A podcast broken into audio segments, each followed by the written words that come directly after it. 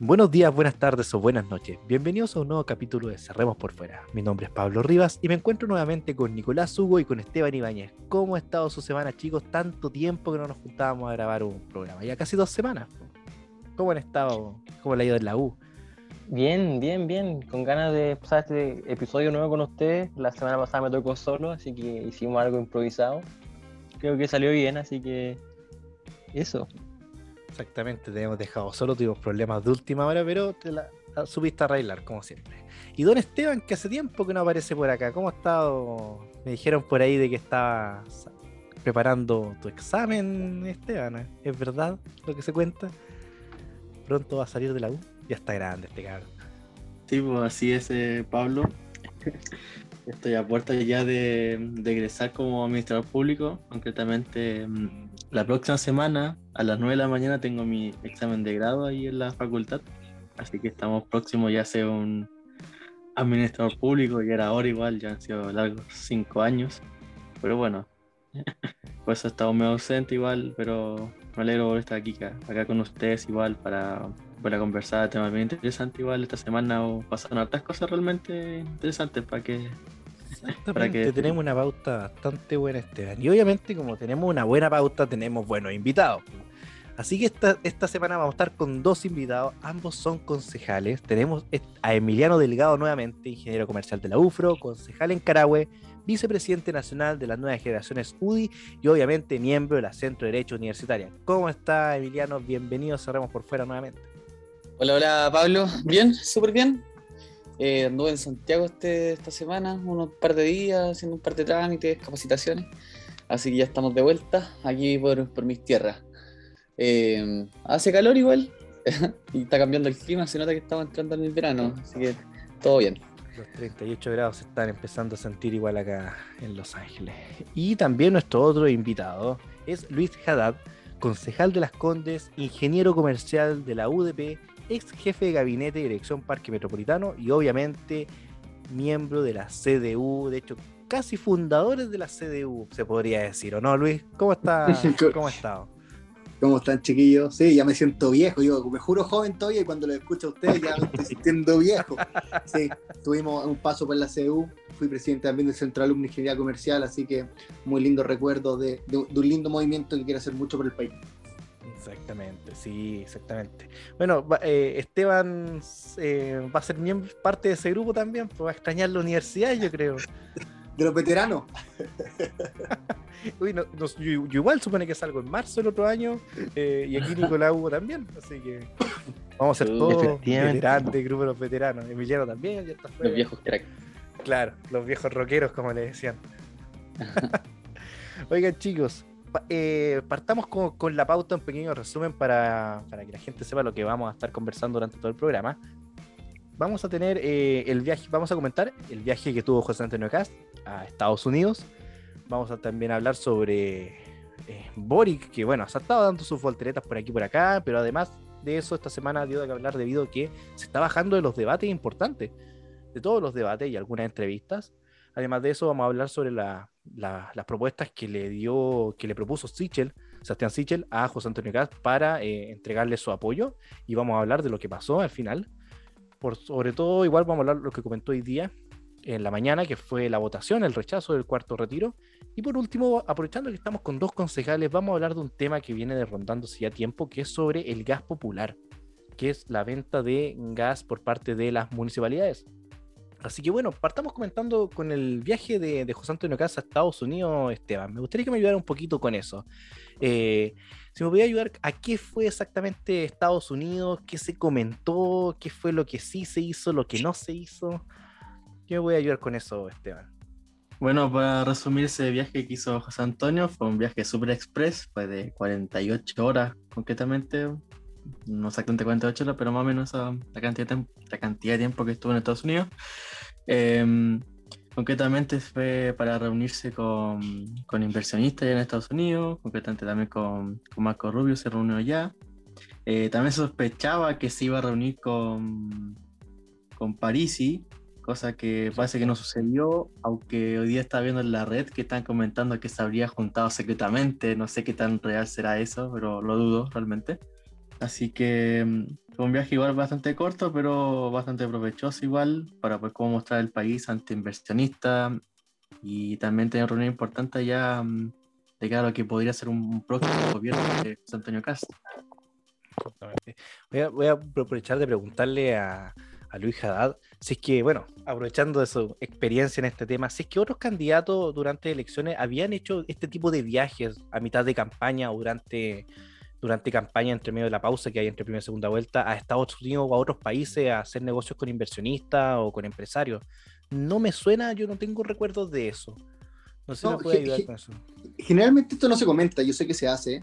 Bueno, es bien sabido lo que hizo Marco Antonio Minami cuando fue a Brasil y, y volvió en el jet Claro. privado, pero, pero claro, no, no es un tema que, que se comenta a grandes voces. eh, es muy raro que José Antonio lo haya querido comentar y, y yo creo que le sirvió bastante, le sirvió bastante tener un, un apoyo como el de Marco Rubio, que es un tremendo personaje, eh, independientemente te guste o no te guste, es un referente de la política estadounidense. Es un republicano muy duro, importante decir, es uno de los pocos republicanos con raíces latinas. Él, él recordemos que Exacto. tiene raíces cubanas, si no, si no me equivoco, y, y actualmente es senador, es congresista por, por Florida. O sea, su poder político es total, es muy grande y que haya querido juntarse con, con José Antonio Caz, yo creo que habla muy bien de, de las políticas públicas externalizadas que quiere hacer el gobierno de Casa futuro. Yo creo que es muy bueno para él. Sí, no, la verdad es que yo Claro. creo que es un poco desafortunado el, el- el timing de esto. Creo que no corresponde. Yo, yo sé que, esa, que al menos lo demás con Ricky Minami lo recordaba, pero eh, no sé, eh, teniendo una elección tan apretada como la que tenemos, una elección tan difícil como la que se ve, eh, si es una buena idea y, y no hubiera sido mejor haber hecho esta misma actividad, pero utilizando plataformas como Zoom eh, o alguna otra. Eh, y creo que incluso se podría haber hecho más abierta, no sé, aprovechar la ocasión para invitar a conocernos también quién es Marco Rubio, porque si tú me preguntas la verdad, tal vez nosotros cinco que estamos acá sabemos quién es él, pero el resto de las personas no tienen idea y para muchos va a ser que el candidato fue a Estados Unidos a darse un paseo, a hablar con un tipo que quién sabe quién es. Entonces creo que más que cosas positivas con la gente, eh, trae cosas positivas para él que puede incorporar a su programa o...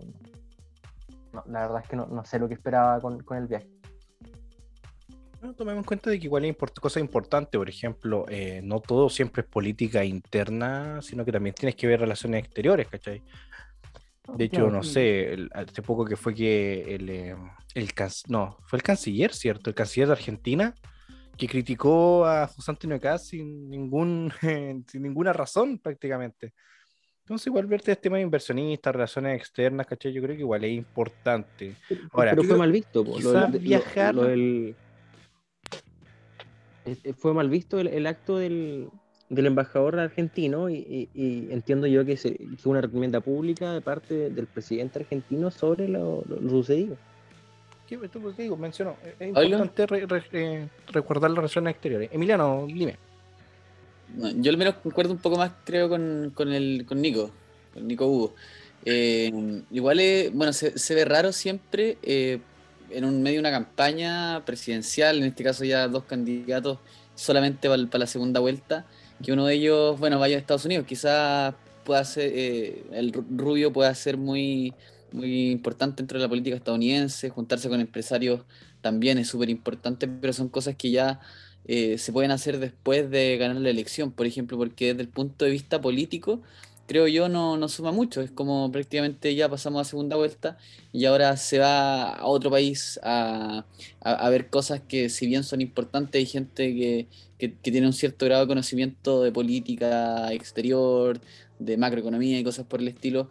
eh, quizá, quizás lo, lo- lo toma en cuenta y lo valora, pero gente común y corriente no, no- no creo que lo valore tanto y gente común y corriente tampoco sabe quién es eh, Rubio. eh, también no, no se especificó bien que los, el encuentro con los empresarios, en qué constó, si, si fue para hablar de innovación, todas esas cosas creo que tampoco se les sacó quizá el provecho que se le pudo haber sacado. Y además cuando uno está en una campaña, eh, prácticamente todos los movimientos que suceden son importantes. Entonces, estar lejos un par de días, eh, según mi punto de vista, te desconecta mucho de la campaña y volver al ritmo de la campaña igual eh, es de un par de días. Tenéis que darte un par de días para volver al ritmo que, que está la contingencia nacional. Entonces yo creo que nos sumó y creo que restó en vez de sumar. Mm, Pasó yo igual opinión un poco a lo que piensan igual. Yo por lo menos no soy tan negativo a lo que fue hacer José Antonio acá a Estados Unidos. Igual fue una, un viaje súper corto, o sea, estuvo, no alcanzó ni estar una semana, estuvo como dos días y, y se devolvió. Entonces yo creo que en vez de, o sea, tampoco creo que le haya sumado, pero tampoco le haya restado, porque realmente fue un viaje como tan insignificante. Yo creo que es más importante como para él, para tal vez como asesorarse y esas cosas, más que para que suma como eh, adherente realmente. Igual eso es que importante lo que dice, o sea, si tú crees que, si tú, que, que- que tal- que encuentras que, que fue bueno, en realidad crees que él no ganó ni perdió, entonces ¿para qué fue? ¿Cachai? Entonces, ojo. es, es Es eso, tiempo que haber finalmente. utilizado en buena. Es tiempo, tiempo que puede haber utilizado en cosas más relevantes que marquen más pauta dentro de una campaña. Efectivamente. Yo, yo creo que para un segmento sí marcó una pauta tremenda. Tú cuando ves inversionista o ves el, todo el arranque de capital nacional que está yendo al extranjero, producto de la incertidumbre, y ves a, a uno de los dos candidatos presidenciales juntándose con un referente de la política estadounidense, y nos guste o no nos guste, Estados Unidos marca la economía a nivel mundial conjunto con China. Cuando vais de la mano, te juntáis con él, te juntas con una cartera inversionista, ¿qué, qué le estáis diciendo al inversionista chileno que se está yendo? no te vayas, yo voy a seguir con esto, tengo un respaldo de fondo.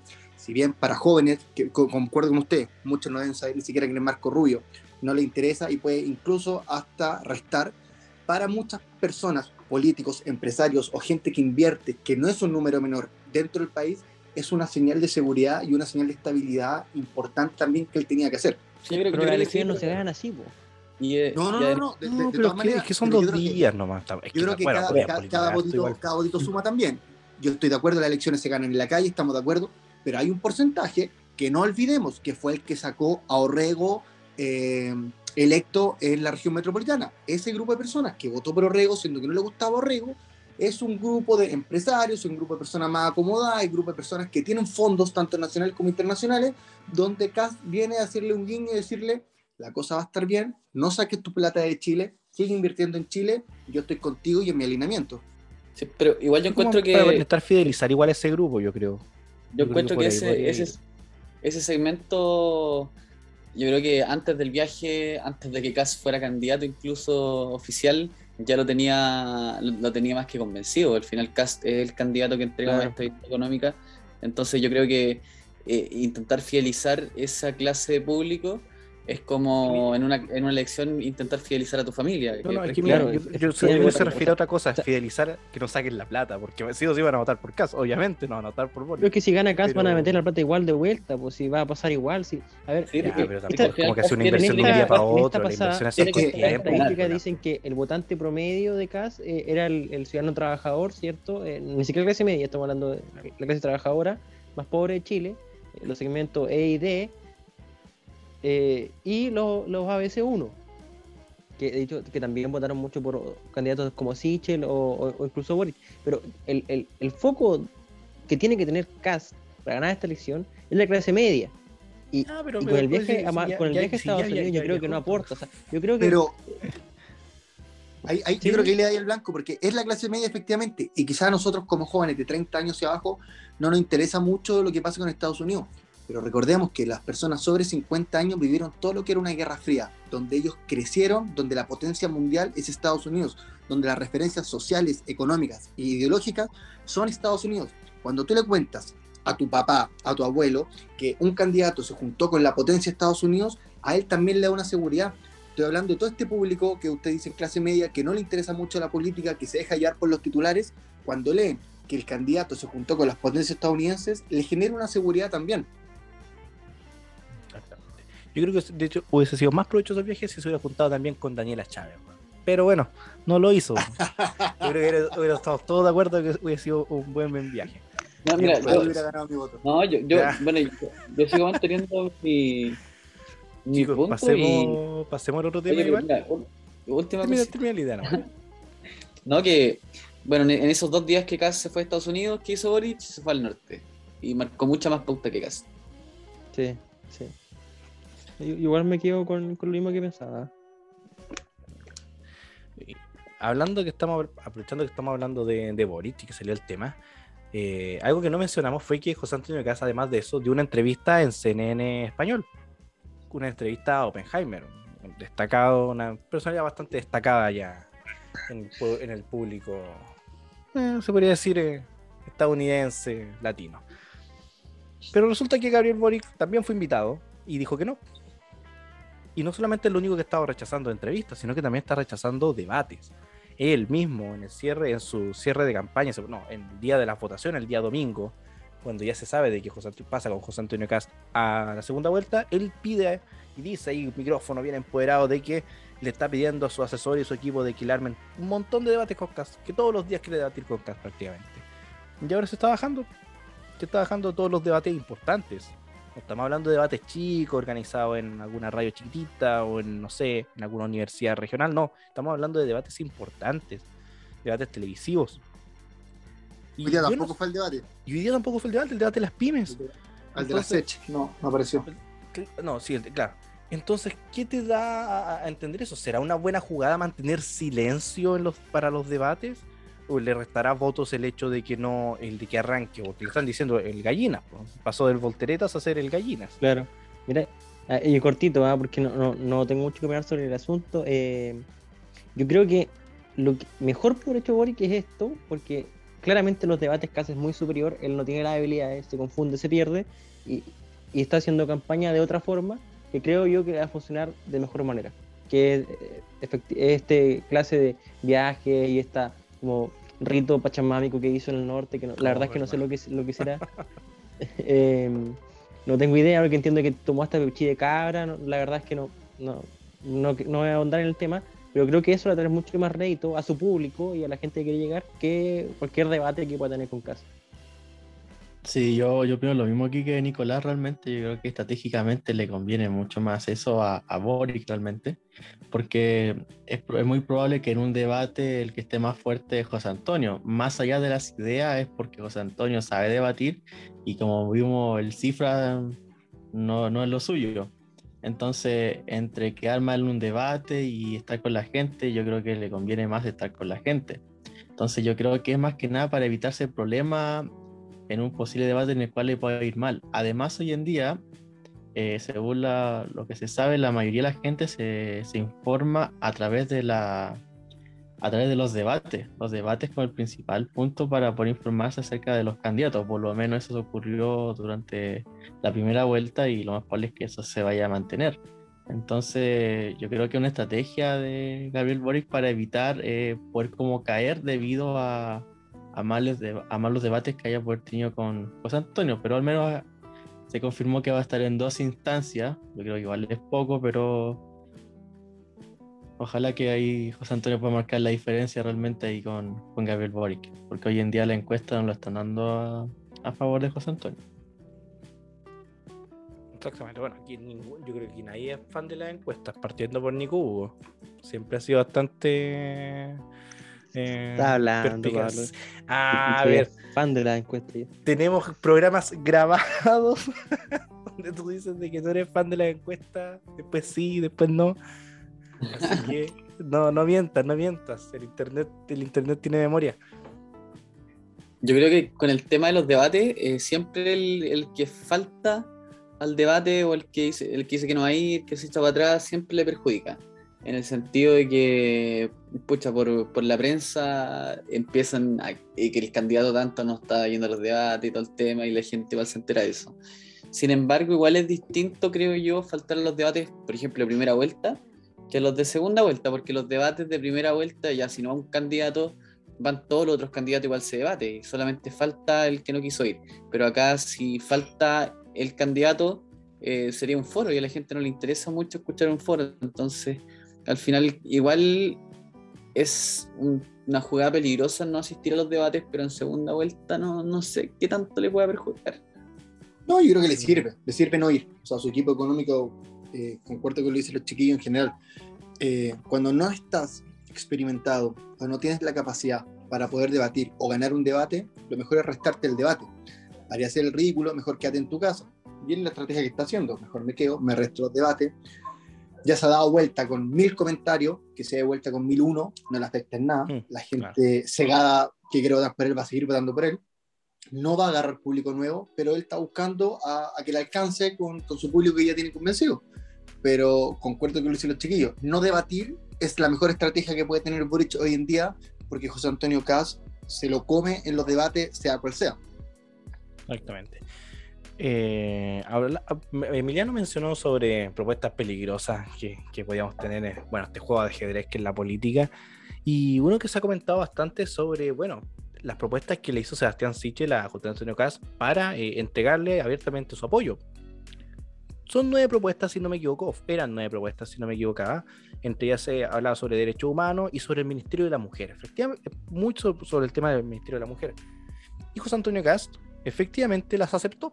Había salido eh, Rojo de en un momento, a- mientras José Antonio Cast estaba fuera de, de Chile, recordemos, eh, a decir de que no, que, la, que no rechazaba, que no sé, po, otros comentaban de que no, como el, candidato perdedor anda haciendo, eh, entregando, eh, no sé, eh, condiciones para su apoyo y todo, pero lo terminan aceptando. Y obviamente Sichel le entrega su, a- su apoyo abiertamente a José Antonio Cast. Y eso ya llama ya a, finalmente a los grupos que estaban más, más o menos indecisos de, de entregar su apoyo a eh, o restarse abiertamente, como algunos grupos de Bópoli, o entregarle ya eh, fielmente el apoyo a José Antonio Cast para la segunda vuelta como si nada. Pero efectivamente, hablemos sobre el tema del Ministerio de la Mujer. Eh, dio mucha polémica este tema debido a que el programa de José Antonio mencionaba de que eh, mal explicaba, la verdad, si uno lo lee, realmente no se entiende muy bien para la persona común y corriente, de que no quería hacer desaparecer el ministerio, lo que quería era hacer fusionarlos, muchos ministerios que trabajaran en la misma área, para de esa manera eh, sacar un poco de la grasa estatal. Eh, pero José Antonio Cast sale a pedir perdón abiertamente de que eh, era un error como estaba escrito y que no se había entendido bien, ya que igual habían varios grupos, especialmente la gran cantidad de mujeres en la derecha en la política, que a pesar de que quizás no están muy de acuerdo con las temáticas que aborda generalmente el Ministerio de la Mujer, igual les afectaba un poco de- por imagen, se podría decir. Así que finalmente acepta estas propuestas eh, y eso también hace dudar un poco, y uno que está dentro del Partido Republicano, la verdad, que ciertas personas están un poco eh, sospechosas sobre la- la- el, el giro al centro que está teniendo José Antonio Gas. ¿Será simplemente estrategia política o, o alguna algún mal asesoramiento? No sé qué opinan ustedes. ¿Puedo partir? Por supuesto. Mira, son nueve puntos que, que, que Sichel le entrega a José Antonio. Eh, bueno, algunos saben, yo trabajé en la campaña de Sebastián Sichel, eh, era el coordinador eh, territorial de toda la región metropolitana, y, y entiendo la propuesta que él hace. Recordemos primero que José Antonio no va a una primaria por la coalición, y él va por fuera. Cuando mucha gente la UDI me dice, oye, pero ¿por qué no apoya inmediatamente Sichel a José Antonio como debería hacer? Recordemos que al revés, José Antonio no quiso competir en una primaria de toda la coalición y él quiso ir por fuera. Ya, ese es el punto uno.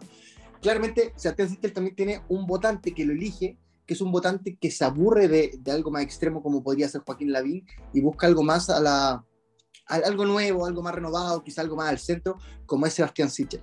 Si Sebastián Sichel llega y le entrega su apoyo inmediatamente sin nada a cambio, eh, este votante, este votante de centro, pierde ese encanto y te aseguro que no porque Sichel le dé el apoyo, este votante va a apoyarlo. Que lo que hace Sebastián Sichel. Trata de arrastrar a este votante diciéndole, usted es libre de votar por quien quiera. Pero yo para apoyar a José Antonio, estos nueve puntos que son fundamentales para mí, entre ellos el Ministerio de la Mujer que hablamos, eh, lo de los derechos humanos, eh, la lucha contra el COVID, el compromiso, bueno, eh, de las minorías y las diversidades, trata de incorporar esto para que todo este votante central, que es totalmente necesario, pueda acompañar también a José Antonio en, en su elección. Yo creo que una estrategia política muy buena, hay que hacerla, creo que no es un momento pa- para lo extremo, eh, lo entendió Boric, se está yendo hacia el centro, descaradamente encuentro modo personal, creo que nadie le cree lo que está haciendo, pero José Antonio también debería ir un poquito hacia el centro, acogiendo estas medidas que le entrega en primera instancia Evópoli y en segunda instancia eh.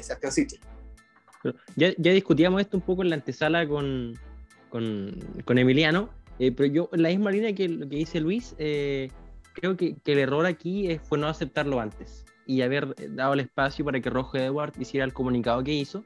eh, porque se, se ve como que se vio forzado a hacerlo. Y, y también reconozco que, que el giro al centro de Boric eh, no es forzado porque no se le pidió nada. O sea, la democracia cristiana, que es el partido que está más al centro, no le, no le pidió a Boric hacer un programa más de centro izquierda, más, más al, al centro, digamos, político, sino que fue él el que se dio la voltereta. Y creo que eso le juega más en contra que lo que hace Kass al aceptar las, las proposiciones de Sichel. Creo que, que- que- que en este round al menos eh, el, el beneficiado es Kass. Sin embargo, eh, insisto en que el- el- lo primordial aquí fue el comunicado rojo de Edwards entre que Kass acepta las propuestas y que Sichel la- las hace públicas, digamos. Y, y esto pasa también porque la izquierda tiene una brecha muy grande. Yo todavía no entiendo qué hace el Partido Comunista en un pacto con la DC. Es algo ilógico que a nivel mundial piensan muy distinto, acá en Chile piensan muy distinto, y ellos con tal de derrotar a una oposición son capaces de aliarse. Pero esta alianza les genera pelea interna, se odian internamente, piensan distintamente, a diferencia de lo que puede hacer la centro derecha y la derecha, que al ser una brecha más cercana, con un pensamiento mucho más parecido, y las diferencias son eh, precisas, concisas, que podemos decirla con, con una mano, hace, como, como contaba recién, eh, que la derecha pueda llegar a un pacto, eh, llegar a un programa en conjunto gobierno donde las peleas son mucho menos que las que estamos viendo en la vereda al frente con Boric con su voltereta apoyando a la izquierda, a la izquierda conservadora que es la DC y a esta izquierda revolucionaria que puede ser el Partido Comunista. Eh, yo al menos tengo una visión un tanto distinta. Como dijo Nico, que lo discutimos un poco antes de comenzar el programa, eh, fue por lo mismo. Eh, bueno, primero, eh, me acuerdo cuando, bueno, cuando Sichel ganó la primaria. eh, bueno, igual tengo varios amigos que son, se podría decir, digo yo de repente, no sé si uso bien el término conspiranoico, entonces prácticamente definían a Sichel como un candidato que, no sé, que estaba guiado por todos los poderes internacionales, por Soros y cosas así. Cosa que la verdad no, no creo, no creía y no, no sigo creyendo. Eh, sin embargo, creo yo que se ha demostrado que Sichel al final es un candidato que prácticamente lo único que le interesa y le interesó fue, eh, son sus intereses personales. Al final eh, teníamos, bueno, al final creo que esta elección se, se basó mucho y desde que comenzó con el mismo juego que fue al comienzo el Lavín Howe, que era como libertad o comunismo, creo que al final esa lógica se, ha guiado por, el total de la elección y, por lo que pasó en la primera vuelta, lo que está pasando ahora.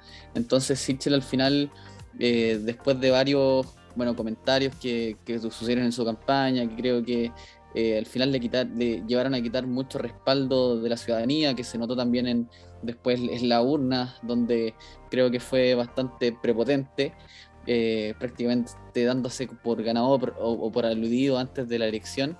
Eh, creo que todo eso le, le- le jugó en contra y después también se notó cuando ganó José Antonio Cast. O sea, José Antonio Cast era un candidato que decía, bueno, si pierdo contra Sebastián Sichel, mi apoyo va a estar desde el minuto uno.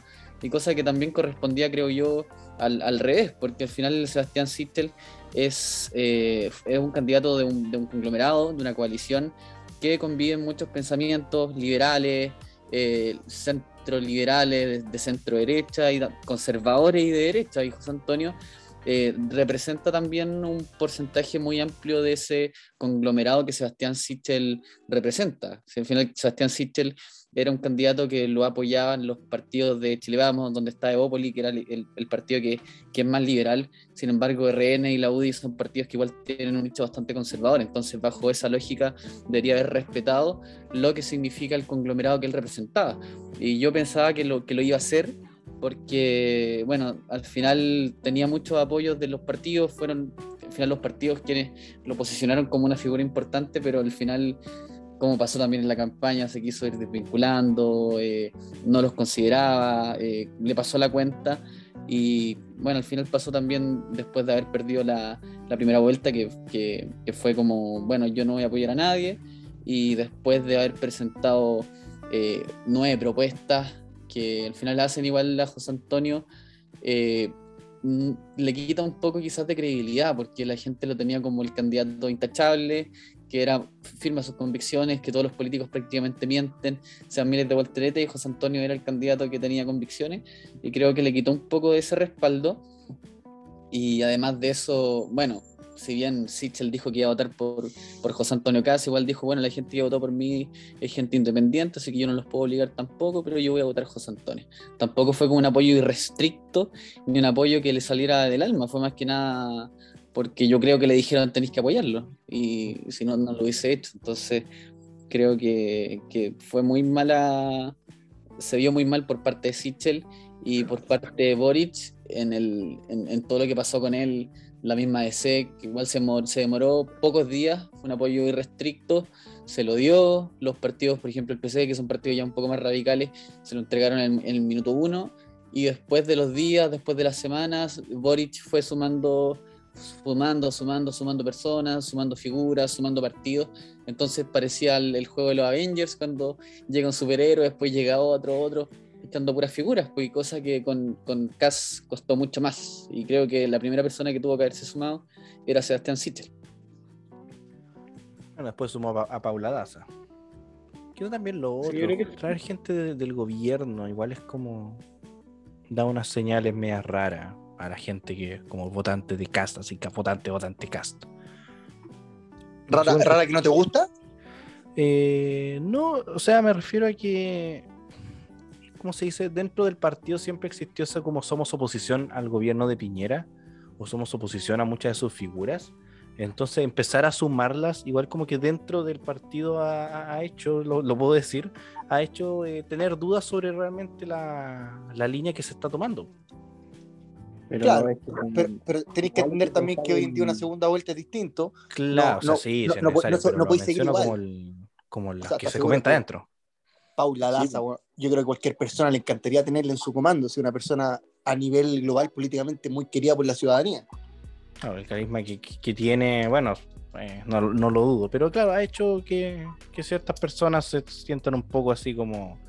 eh, mm, Sí, pero es sea, que la base del Partido Republicano le importa muy poco cuando lo que está en juego es la elección eh, de un país.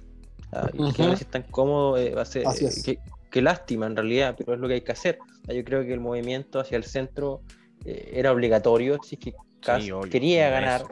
la elección. O sea, y, y- y- y volver un poco a algo que decía Emiliano que no comparto, que es que esta elección es libertad o comunismo, que creo que es una dialéctica que no corresponde a- al país, por muy comunista que sea Boric en el pasado, eh, su programa dista mucho del comunismo que representó alguna vez el Partido Comunista eh, chileno, eh, que hoy en día son un abstracto porque parece que hay el Partido Comunista de Jadwe que quiere un cambio más lento y el Partido Comunista de Te- Tellier eh, o Hugo Gutiérrez que son completamente distintos, pero eh, no veo en Chile estas fuerzas ultra posicionándose en contra.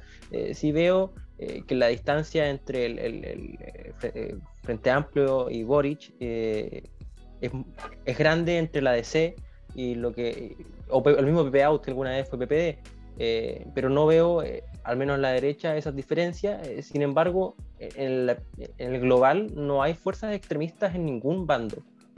Hoy. O sea, ese eslogan de libertad o comunismo me parece más eh, y, y que por lo demás el otro lado lo ocupan igual eh, más caricatura y más para la dialéctica y para hacer digamos eh, pantalla en televisión Propaganda. Claro, o sea, el otro lado es fascismo Y que lo vamos a o usar, libertad, ta- entonces a- Tanta aviso al a- tiro, Nicolás, abusan ambos candidatos del concepto de libertad, eh, abusan ambos candidatos de ir, de ir más aún al centro eh, y, y crean este, esta idea de que uno de los dos es extremista y, y que es lo que, que se ve en realidad y que todo el mundo dice, no, que eh, uno es un nazi y el otro es un comunista que me va a quitar todo. No es tan así y ningún programa lo plantea así.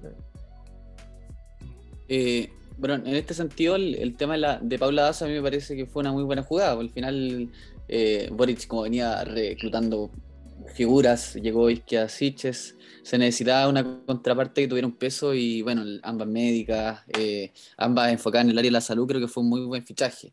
El tema de las propuestas, por ejemplo, de Sebastián Sichel, de aceptarlas como ya, las acepto todas, eh, y sabiendo que Sichel, porque Sichel también perdió mucho protagonismo porque se le vinculó mucho con, con Piñera, se le vinculó mucho con el gobierno, eso creo que le restó mucho también a Sichel. Eh, creo que ahí se vio y se ve que, que casi prácticamente el gobierno se está sumando a su campaña, cosa que tampoco le suma. Y otra de los puntos muy importantes y que yo creo que, que está haciendo que la campaña de José Antonio pase a ser un- de una campaña potente, que era una pa- campaña en primera vuelta se notaba por el tema de los retweets, de todo, mucho más potente que la de Boric. Eh, prácticamente Kass ahora se está enfocando en, por ejemplo, reclutar la gente de, de centro eh, y reclutar la gente de Sichel más que nada, cosa que, bueno, como dije, Sichel debería haberlo hecho desde el minuto uno. Eh, y está perdiendo el foco que era un- una campaña enfocada en la seguridad, en la seguridad, por ejemplo, acá en la región de la Araucanía, en la seguridad en las poblaciones. Al final yo pensaba en la elección eh, de, la, de la primera vuelta que casi iba a perder por goleada en Santiago, y cosa que no fue tan así. En las comunas, por ejemplo, La Pintana perdió, pero tampoco fue tanto el margen. Eso quiere decir que la gente igual está aburrida de, de todo lo que está pasando con el tema de la delincuencia, de los portonazos, del narcotráfico, y prácticamente ese discurso Kass lo está dejando de lado. Que creo que es un error gravísimo y eso está haciendo que se enfoque en propuestas más centristas, se podría decir, que al final al ciudadano común, a la gente de clase media, no le importan mucho. A la gente de clase media no le, le interesa poder trabajar tranquila, que llegar a la casa, que no le roben, que no le asalten, que no intenten estacionar y le, le roben su auto eh, afuera del, del- del portón de su casa. Y esas cosas que sí le, le importan a muchos chilenos y que yo creo que igual José Antonio ganó la primera vuelta, está dejando de lado y la campaña se está desinflando por eso. Pero, pero Emiliano, es mucho más fácil y es mucho más eh, rentable para una campaña, que estamos hablando segunda vuelta, ir a conquistar un votante que se denomina de centro, centro derecha, que puede ser el votante de Sichel o puede ser incluso el votante de Parisi, a ir a conquistar a alguien que no fue a votar en la primera vuelta o dar vuelta a una persona que votó por la izquierda. Por ende, la persona que ya votó por Kass ya lo tiene. Él no tiene que ir con el mismo discurso, si ya no se, no se convirtió gente a votar por Kass con lo que él ya propuso. Y él tiene que salir a buscar lo que está haciendo Kass, yo creo que es una estrategia muy inteligente. Ir a buscar el voto de Sichel, ir a buscar el voto de Parisi, y con esos dos votantes llegar a la elección. Es mucho más caro y mucho más difícil convencer a alguien de izquierda que vote por él, o ir a, o ir a conseguir a un votante que no fue a votar en, primer, en primera vuelta, que vaya a votar en segunda por él. Hacer desper- es mucho más fácil, no sé, ¿cuánto suman? ¿Dos millones de votos más o menos? Es 900 pero- mil 900.000. son Sichel, 900 mil son Parisi, un millón ocho eh, Kass. Un millón O sea, ochocientos. tení- Entonces, entre perder elección. 50 mil o 100 mil por ablandarte un poco y ganar casi un millón ocho de votantes, bueno, como Y, obvio y lo no lo que vaya a perder, y no lo vaya a Bueno, yo- perder tampoco. Bueno, Yo no lo vaya a perder, porque tu otro Yo creo lado que es la izquierda. Yo, creo que gran parte de, lo- de los votos de Sichel ya están en el bolsillo. No creo que Kass tuvo que haber hecho mucho para ganarse lo- los votos de, de Sichel. Eh, prácticamente toda la gente que conozco que votó por Sichel, todos van a votar por, por Cast. Y cosa distinta es con Parisi, pero al final Cast está yéndose a buscar o generar un programa que se acerque mucho más a un centro, un centro liberal como es Sichel, como puede ser también el movimiento o partido político Ciudadanos, eh, eh, que buscar los votos, por ejemplo, de París, y que es un voto mucho más, quizás economista, un voto de, de mucho más bajen los impuestos, de mucho más apoyemos a las pymes, y no se está enfocando en esos casos, se está enfocando en, en, en- en- en posturas y en propuestas más liberales. Pero ¿a dónde, a dónde viste acaso hace, hace dos días atrás? En Estados Unidos. El votante Parisi, tú mismo dices, un voto es un votante inversionista, un voto que le gusta la economía. Ahí le, le acaba de hacer un cariño. Posiblemente se juntó con Parisi, se juntó con Marco Rubio, fue a buscar inversionista extranjero. O sea, él hace una estrategia en relación al votante que tiene que ir a buscar, que es, me tengo que ir al centro a buscar al de Sichel, me tengo que ir al centro a buscar al de Parisi y hablar de economía para buscar al de Parisi. Está haciendo la estrategia que tiene que hacer. En todo caso, igual no estamos, estamos siendo un poco pesados, si todavía ni siquiera parte la campaña oficialmente el domingo, así que igual tiene dos Claro. semanas para retomar los puntos. Y de hecho me vengo acordando porque hoy día estuvo Felipe Cast acá en Los Ángeles. Mm. Y el discurso que dio, las palabras que dio, se enfocaron en seguridad, en, eh, en, en- en- en empleo. Eh, entonces, claro, el discurso, si bien ahora está buscando esos votos, tiene dos semanas para retomar lo que siempre ha hablado también. Pues sí, oigan, estamos a 3 de diciembre, tampoco seamos tan malos. tiene tiempo para retomar lo que siempre retomó. Así que, bueno, yo creo que hay tiempo todavía, igual dos semanas de en política es mucho tiempo, pero veamos cómo se va dando. Eh, para pasar a los últimos dos temas que van quedando. Cuarto retiro rechazado hoy día en la Cámara de Diputados y gas popular. ¿Con cuál quieren partir? Se los dejo a, a elección a los Estamos invitados. con el cuarto retiro, ¿no? Partamos Sí, con el sí, cuarto sí. retiro. Es que, es que, es que lo del gas más entretenido, dejémoslo para el final. Sí. Cuarto retiro, me voy a adelantar un poco, voy a, voy a hacer un, una- un adelanto. Pamela Giles ya dijo de que eh, el diputado Félix González eh, ingresó ya un proyecto para quinto retiro y otro para retiro de 100% de los fondos. Ahí la dejo. Veamos lo que pasó hoy día entonces. Se rechaza la el- en la Cámara de Diputados más encima el cuarto retiro. Bastante fuerte, la verdad. ¿eh? Bastante, ¿Qué te, bastante qué te dice eso? ¿Que, que el retiro era algo populista solamente para tener votos. Exactamente. 89 votos a favor, 29 en contra y 8 abstenciones. Les fue bastante, bastante, bastante. Bueno, Estuvieron cerca. estuvieron cerca, sí, eran Ah, 93 los que requerían, 4 votos, pero fue Cuatro- rechazado. Fue rechazado. Y ojo que el gesto de que Boric se levantó a votar. Claro, eso esta, no fue esta vez sí fue. Claro. Nah, la justificación. po. O sea, claro, efectivamente, el- el- esto era totalmente algo político, nunca existió el interés en la persona de cuidarlo, su bolsillo, nunca existió Y esto es un demonio con el que vamos a tener que vivir eh, por los siguientes cuatro años seguramente. ¿ah? O sea, esto de los retiros no se va a acabar hasta que eh, tal vez en, en un segundo, en un tercer intento se vuelva a rechazar la propuesta. Pero, incluso aún así, veo difícil que se quite hoy eh, en la gente, digamos, este clamor por, por devuelve mi plata. Lo que es súper peligroso económicamente hablando y- y dañino para las personas también. Exactamente, ya va. ¿Cuánto sería el 60%? Que haría el 60% nomás del- de, los dineros que tenía la gente para su jubilación. No funciona tan así porque, pero claro. Entre digámoslo así, pues si se entiende de que baja, Mm. sube. Y tenéis dos problemas. Tenéis este problema futuro, que es un problema tremendo, que no va a ser un problema eh, que van a ir los políticos ahora. Va a ser en 30, en 30 años más cuando el Estado tenga que mantener a muchas familias y no tenga la plata para mantenerla. ¿De dónde vamos a sacar esos impuestos? La dejo ahí boteando. Y el problema in situ de ahora es la tremenda inflación que tenemos a nivel país. No entiendo cómo la gente dice, quiero mis 2 millones de pesos para comprarme un auto. Y el auto que le costaba 12 millones de pesos, ahora le cuesta 15, el mismo auto. Usado. que ustedes han visto de repente auto, la- la- cómo está el precio. Y no solo con eso, es porque lo vemos más tangible en los automóviles. Pero si Mm. hay el supermercado, todo subió, todo subió 5 pesos, 10 pesos, 20 pesos. En los autos puede ser más tangible, o en las casas para la gente que está buscando a dónde vivir. Tema Y eso es solamente porque hay más billetes en el país. Y cuando hay más billetes en el país, hay una mayor liquidez. Y como hay mayor liquidez, las cosas cuestan y es todo un círculo vicioso que, que la gente no se da cuenta. Cuando tenemos impresos más billetes en el país, como hay más, el billete vale menos. Es un Efectivamente. fenómeno, un fenómeno monetario la inflación. Y, y- y lo- el mejor ejemplo, y pa- para la gente que está escuchando, es el pan. El pan hoy día en el negocio de mi esquina, y esto siempre lo cuento, vale 1.600 pesos el kilo. Y yo compraba hasta hace no mucho tiempo atrás ese mismo kilo en 980, 1.000 pesos. Eh, el crecimiento del valor es, es muy... Está tangible en todas las cosas y, O sea, la gente que va a comprar siempre y que, hace- y que con su propio dinero paga las cosas se da cuenta de que sube las cosas. O sea, el Y un cabro, poco el, es ni- el mini que le el- llenan el, el refrigerador y el mantiene discurso de que es un efecto global, ¿ah? porque anda mucho, eh, imagino yo que votante de Boric será, Mm. eh, que el efecto de los autos es una cuestión global y que bla, bla, bla, bla, que la inflación no te preocupes porque es solamente por el COVID.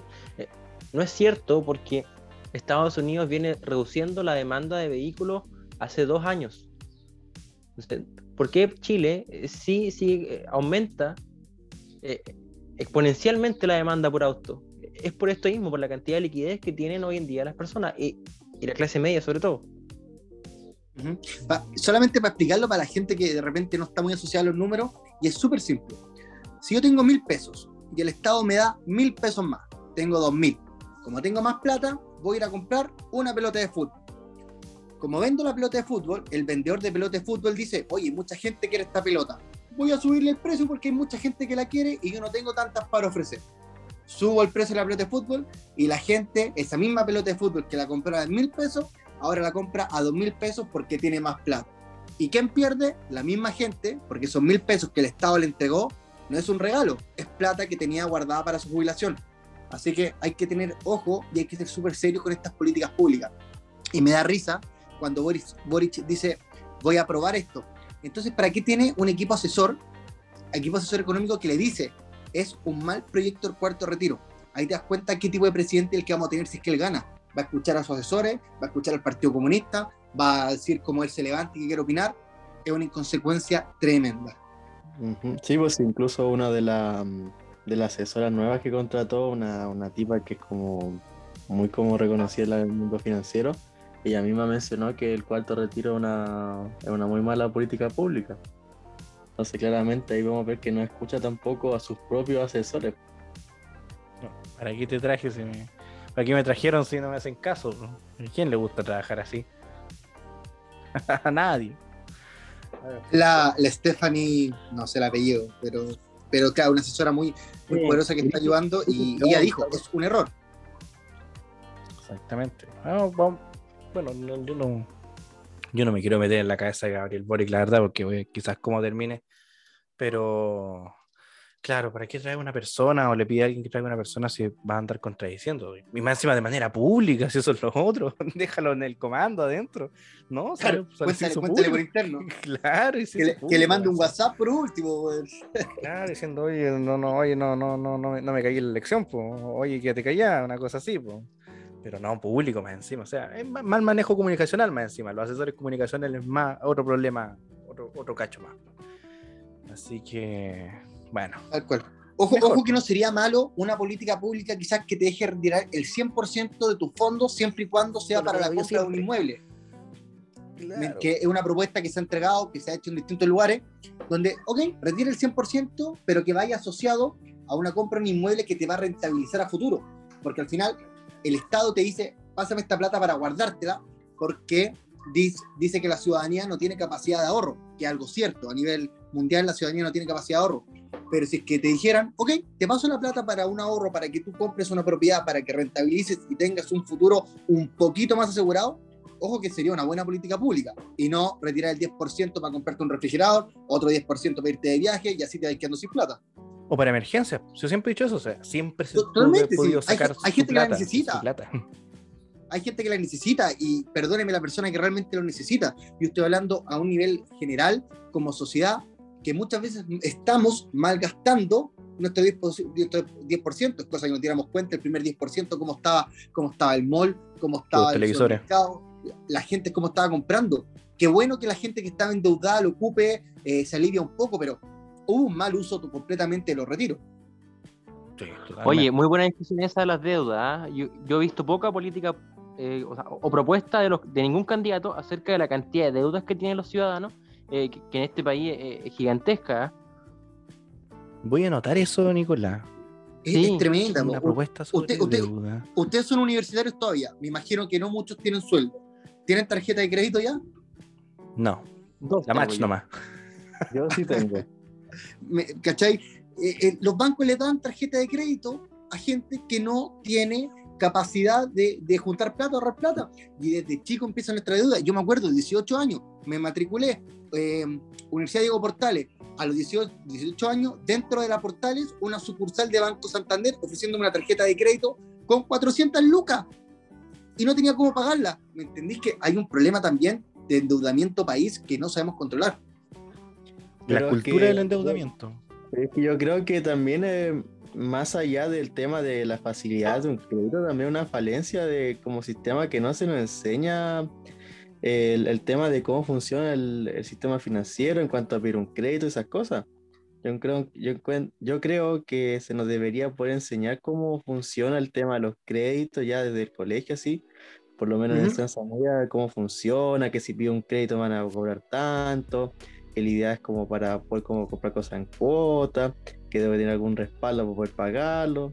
Siento que es una falencia como sistema que no se nos enseña a ocuparla, más que que la banca venga y nos ofrezca. Porque yo, por ejemplo, yo sí tengo mi tarjeta y yo la he ocupado súper bien, la he ocupado porque yo tenía trabajo esporádico y sé ocuparla porque yo me informé al respecto, pero yo encuentro que muchos de mis compañeros que sí se la dieron no saben ocuparla y están endeudando ellos mismos sin tener como el respaldo poder pagarlo. Bueno, Claro, si alguien, todo es conocimiento financiero. ¿ah? Bueno, yo estoy haciendo mi tesis en el tema, entonces igual eh, es muy cierto lo que dice. Eh, hoy, ¿qué me pasó? Esteban. Iba a decir, Emiliano. Eh, lo que dice Esteban, eh, el conocimiento de cómo funciona el tema financiero es muy importante a la hora de, de las actitudes que va a tener est- este individuo frente al, al mercado. Mm, sí, perdón. Educación financiera, señores políticos. Lo voy a anotar aquí como Es propuesta. importan- importantísimo. Exactamente. Es que en todo caso hay mucha gente cree que es capitalismo y en libre mercado es totalmente gastar, gastar, gastar.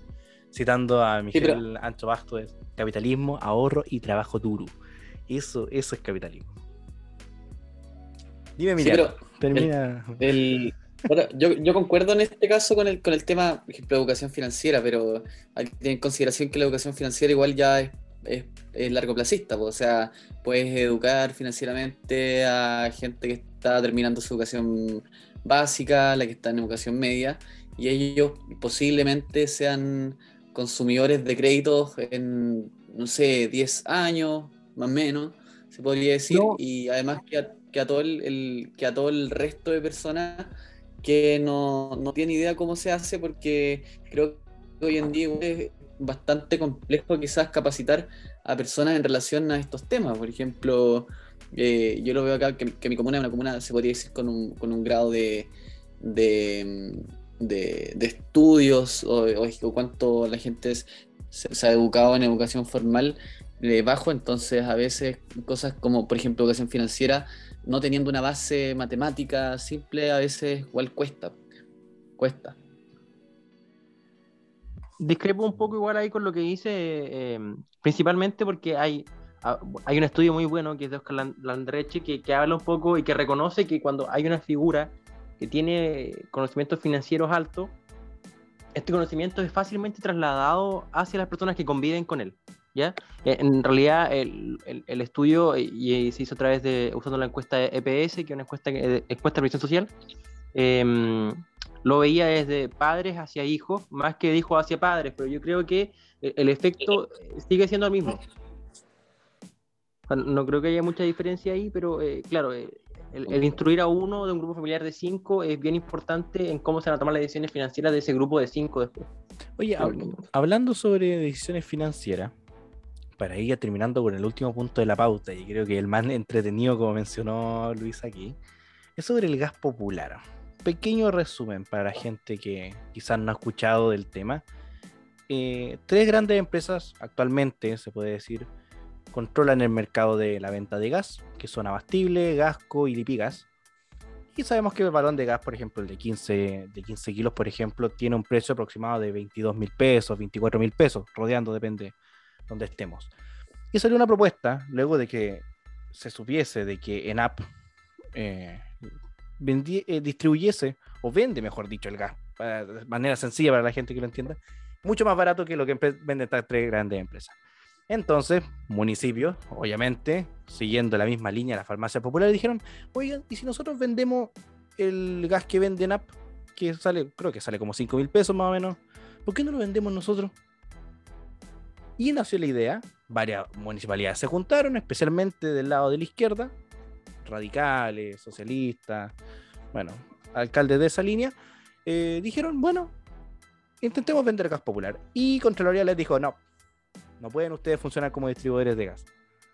Y obviamente ya salió la propuesta de modificar este, este reglamento y tiene igual un buen apoyo de la gente, pero al mismo tiempo hay otro sector de que se acuerda de los resultados que actualmente están teniendo las farmacias populares y de las complicaciones en las que está metido eh. No olvidemos de que, bueno, eh, dejó una gran deuda en Recoleta de- debido al- al manejo de estas farmacias populares que vendían a pérdida. Así que bueno, aprovechando que estamos con dos concejales, eh, ¿qué opinan ustedes sobre este tema y si es que cometí algún error conceptual en lo que expliqué? Espero no haberlo hecho. Luis, Emiliano. Sí, yo pensé a partir Emiliano porque partió en todos los temas y me siento un poco Barça. No, dale nomás. Ya, yo veo dos temas acá. Hay algo muy bueno y algo muy malo. Lo primero para partir. ¿Qué pasa hoy en día, hoy en Chile con la industria del gas? Es un oligopolio. ¿Qué es un oligopolio para la gente que no está escuchando? Es cuando poquitas empresas, en este caso tres empresas, controlan un mercado completo. Es un poco parecido al monopolio, pero funciona de la misma forma. Y estas tres empresas se pueden, se pueden poner de acuerdo y subir los precios en forma simultánea y se perjudica a toda la ciudadanía. Para mí, a modo personal, todo monopolio y todo oligopolio no natural son pésima señal para, para la población. Creo que es muy bueno que haya una cuarta entidad que se meta para controlar un poco este precio. Porque si hay una entidad adicional que se mete y distribuye un precio a, a mil pesos, por darte un número, y ellos vendían a 10 mil pesos, eh, se obliga a un nuevo punto de equilibrio y el precio del gas tendría que disminuir de forma considerable. Eso sería muy bueno para la ciudadanía y me encantaría que fuera así. Lo que me complica y lo que me afecta es que no es el municipio ni las municipalidades quien se, quien se deben hacer responsables de este recurso y es el Estado el que debe eh, interceder. ¿Por qué? Porque una comuna con más recursos como Las Condes, yo creo que no tendría problema en poder generar esto, dedicar recursos a esto, dedicar horas hombre a mantener una estabilidad y hacer la entrega correspondiente de gas a toda su eh, población, en mi caso mío 300.000 habitantes. Pero tenemos municipalidades más pequeñas, con menos recursos, sin capacidad de distribución, en donde tú le vayas a pasar el gas y en vez de ayudarlo, solamente le vayas a generar un problema al municipio, donde la gente te va a ir a reclamar que por qué no le ha llegado su gas, siendo que no es una responsabilidad del municipio entregarle el gas a eh, los habitantes de dicha comuna. Así que muy bueno para destruir un oligo- oligopolio que no debería existir, le vamos a bajar el precio, vamos a generar un nuevo punto de equilibrio, y muy malo porque la entidad que se tiene que hacer responsable no debe ser el municipio porque no es responsabilidad del municipio y hay muchos municipios que no tienen cómo hacerse cargo de esto. Bueno, y otra propuesta, por ejemplo, eh, bueno, antes que hable Emiliano Cortito, eh, entregar eh, mayor flexibilidad al mercado de gas. Porque escuchamos que el Estado no siempre, bueno, la historia demuestra que el Estado igual a veces, casi siempre, no es muy eficiente respecto al manejo de, este tipo de cosas, especialmente cuando interviene en la economía. No, no, yo no hablo del Estado que se haga responsable, al revés, porque si el Estado se responsable, matáis a esta empresa y miles de trabajo. Pero que el Estado sí tenga una empresa adicional, una empresa subvencionada o otra entidad que pueda regular este precio para que no exista un oligopolio.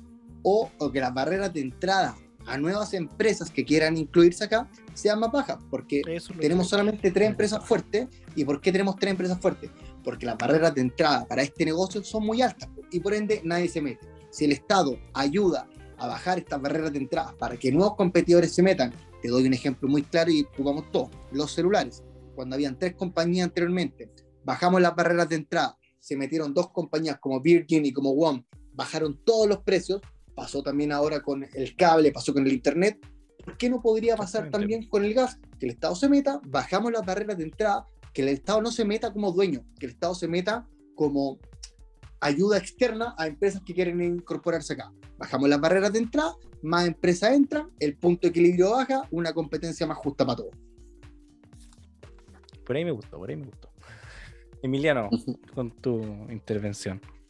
Eh, mira, yo creo que es un tema súper complejo de abordar. Eh, primero, como, bueno, como, decía Luis, el tema de- del oligopolio eh, a veces se podría decir que es bueno y a veces es malo. Cuando se da de manera natural, se podría decir que ayuda al progreso y, en general también a la- todo lo que tiene que ver con la investigación y el desarrollo. Por ejemplo, tenemos casos emblemáticos, por ejemplo, mismo Google, mismo Facebook, que prácticamente en una industria que era súper básica, pucha, l- la hicieron crecer y, y, y- hicieron mutar eh, súper bien en muy pocos años. Y eso fue porque tenían cierto poder monopólico gracias a toda su investigación y desarrollo que también se traduce en- en muchos recursos enfocados en eso.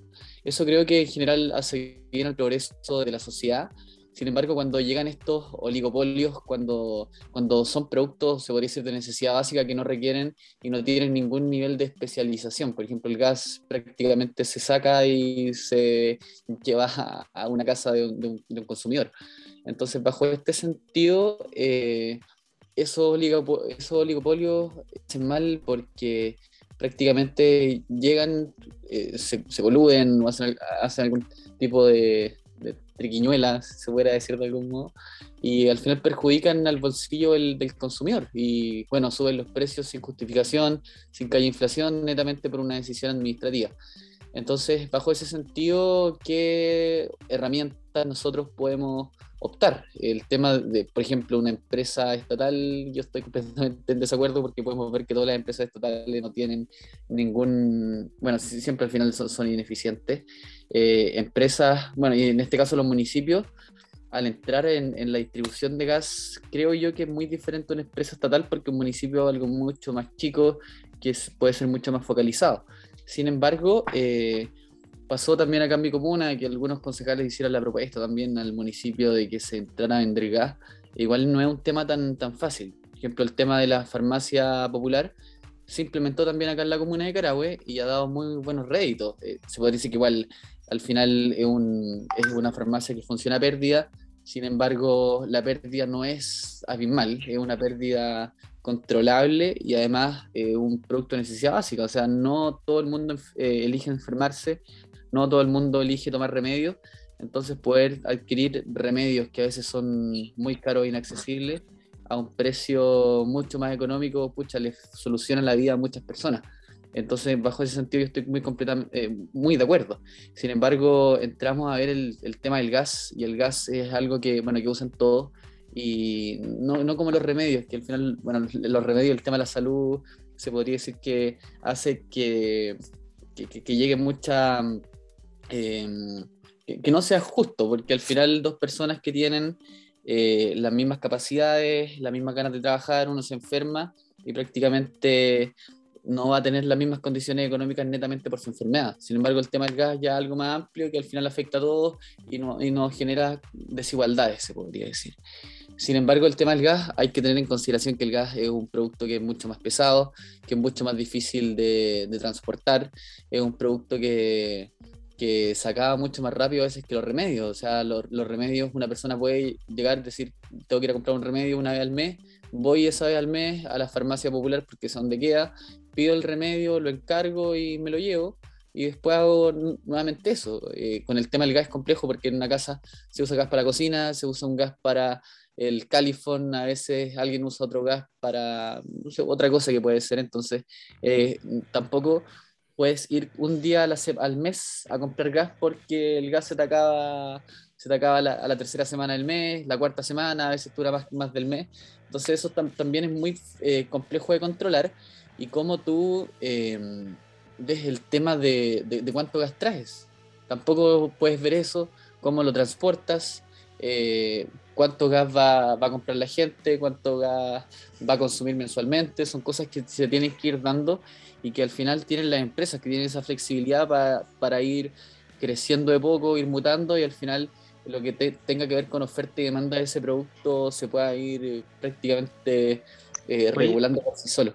Entonces, que- eh, que lo- no, nomás, perdón.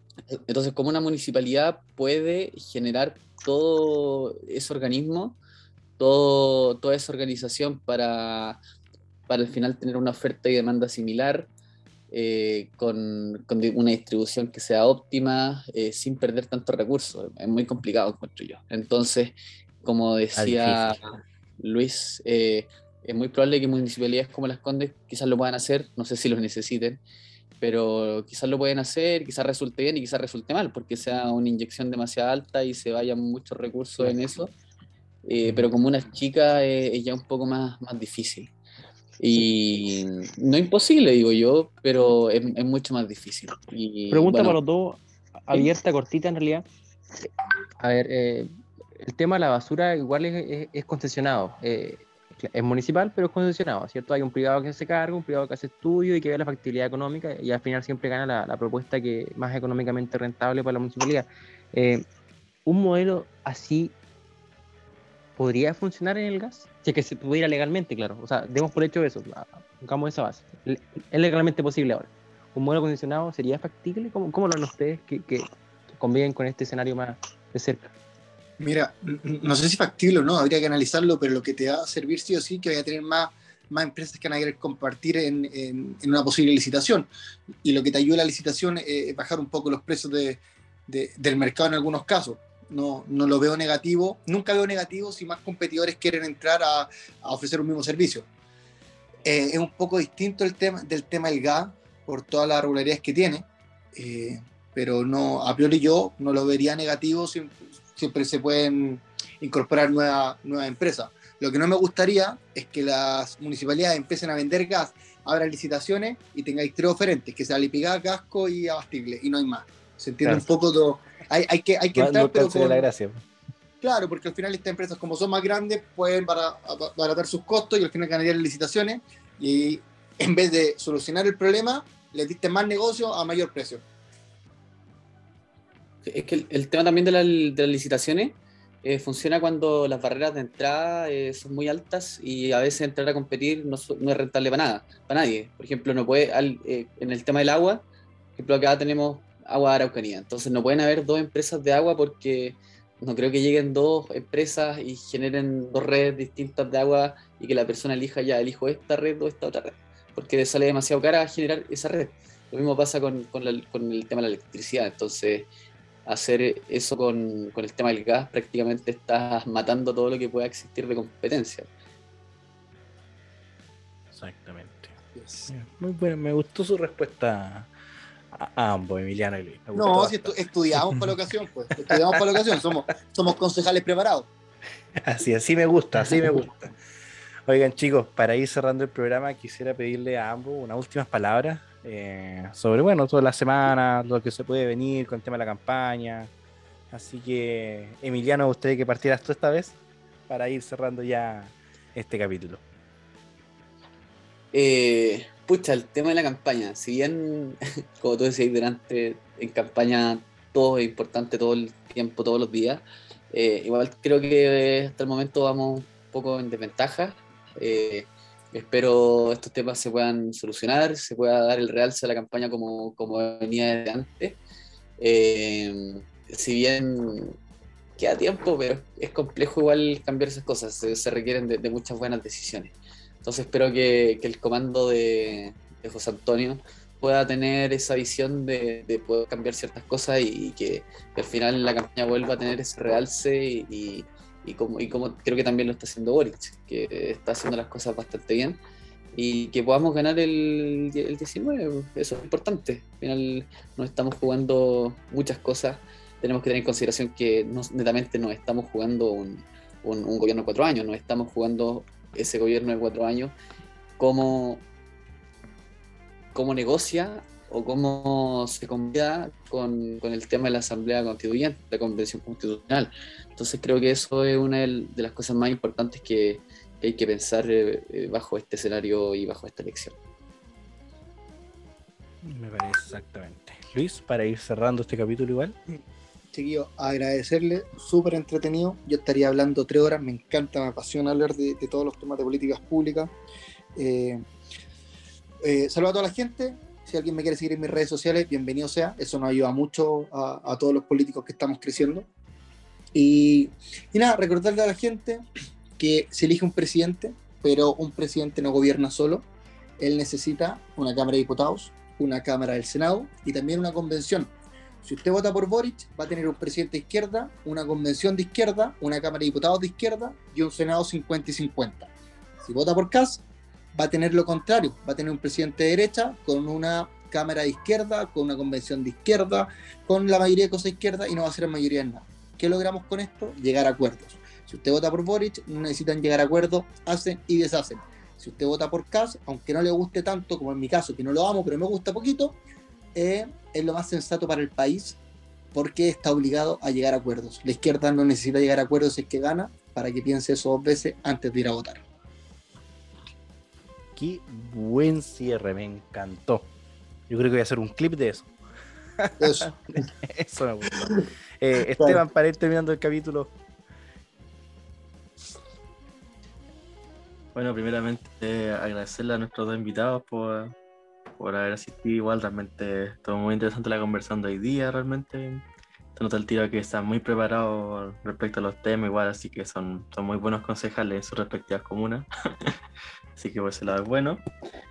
Y bueno, con respecto a lo que hablamos hoy día, mm, bueno, quería agregar un tema respecto al gallo. Yo creo que igual una, una alternativa también, que para hacerlo viable, el tema lo que hacen en La Reina y en Perro y Cerda, que en vez de como querer como hacer un gas popular, lo que hacen es eh, dar un beneficio a, a sus vecinos, concretamente en Perro y Cerda dan una gift card para poder comprar gas y en La Reina le hacen un descuento de casi 40%. Yo creo que es mucho más viable que que empezará a concesionar el gas por parte del municipio. Y creo, concuerdo lo que decía Luis, que creo que es mejor abrir el mercado para que ingresen más actores al mercado del gas, para hacerlo más competitivo. Y ya respecto de la semana, bueno, va a ser bien interesante la semana porque ya empiezan las campañas, concretamente ya este fin de semana comienzan las campañas a lo que es la segunda vuelta, así que vamos a ver qué tal se vienen los, los candidatos igual, ojalá que, espero que José Antonio Cas pueda conseguir algo, algo más relevancia igual, porque el último tiempo la ha perdido un poco, pero creo que ahora se puede remontar igual, es importante, está jugando no solamente un presidente, está jugando un- dos modelos para Chile, creo yo por lo menos. Y así que ojalá que saque cosas interesantes de la semana que viene. Y si alguien me quiere enviar saludos por mi examen de grado, se lo recibo también, todo a las 9 de la mañana el próximo viernes. Vamos a estar suerte. te amo, estar atentos. Si te da, todo si te- nomás. que te da bien ahí en Dexter Domini en el Instagram, vamos a subir una foto felicitándote, acuérdate, ¿de acuerdo? Tienes que mandar la foto tú sí, porque yo no voy a estar en Santiago. eso es más que obvio. No voy a viajar para eso. Lo siento. Y Nicolás, faltas tú nomás para hacer este cierre de capítulo. Eh, nada, como siempre, mi mensaje siempre es de optimismo. Creo que pase lo que pase, eh, este país tiene instituciones fuertes y grandes que no van a permitir una debacle. Así que eh, tranquilidad, piénsenlo con calma. Estamos, tienen dos semanas para repensar su opción. No creo que haya nadie izquierda escuchándonos aquí, pero bueno, si hubiese uno, eh, lo invito a reflexionar. Eh, a los presentes de aquí, que, que ojalá que hagamos un gran trabajo, eh, que todos estemos haciendo algo en la semana eh, que vienen para apoyar al candidato y, y eso. No mucho más que decir. Perfecto. Chicos, muchísimas gracias por estar en este capítulo. Luis Haddad, Emiliano Delgado, muchísimas gracias. Esteban, que te vaya súper bien en tu examen. Nicolás, nos estamos viendo acá en Los Ángeles, trabajando juntos en el equipo. Así que bueno, la gente que nos escucha, exactamente, estamos trabajando juntos acá.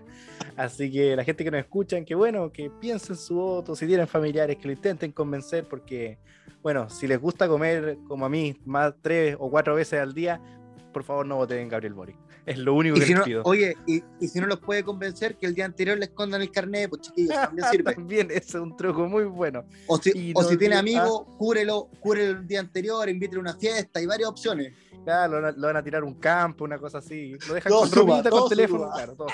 Y ser apoderado de mesa también es muy, muy importante. Especialmente acá en Los Ángeles, que hubo un caso ahí de digitación y, y nos quitaron como 60 votos. Así que muy atento a todo. Y bueno, chicos, nos estamos viendo y muchísimas gracias por escuchar a Cerremos por Fuera. Esto es para la plataforma de Dexter Domini. Hasta pronto y que estén todos muy bien. Chao, chao. Chiquillos, gracias. Cuídense. Chau. Chao, chao. Las opiniones vertidas en este programa son de exclusiva responsabilidad de quienes las emiten y no representan necesariamente el pensamiento de la plataforma Dexter Domini.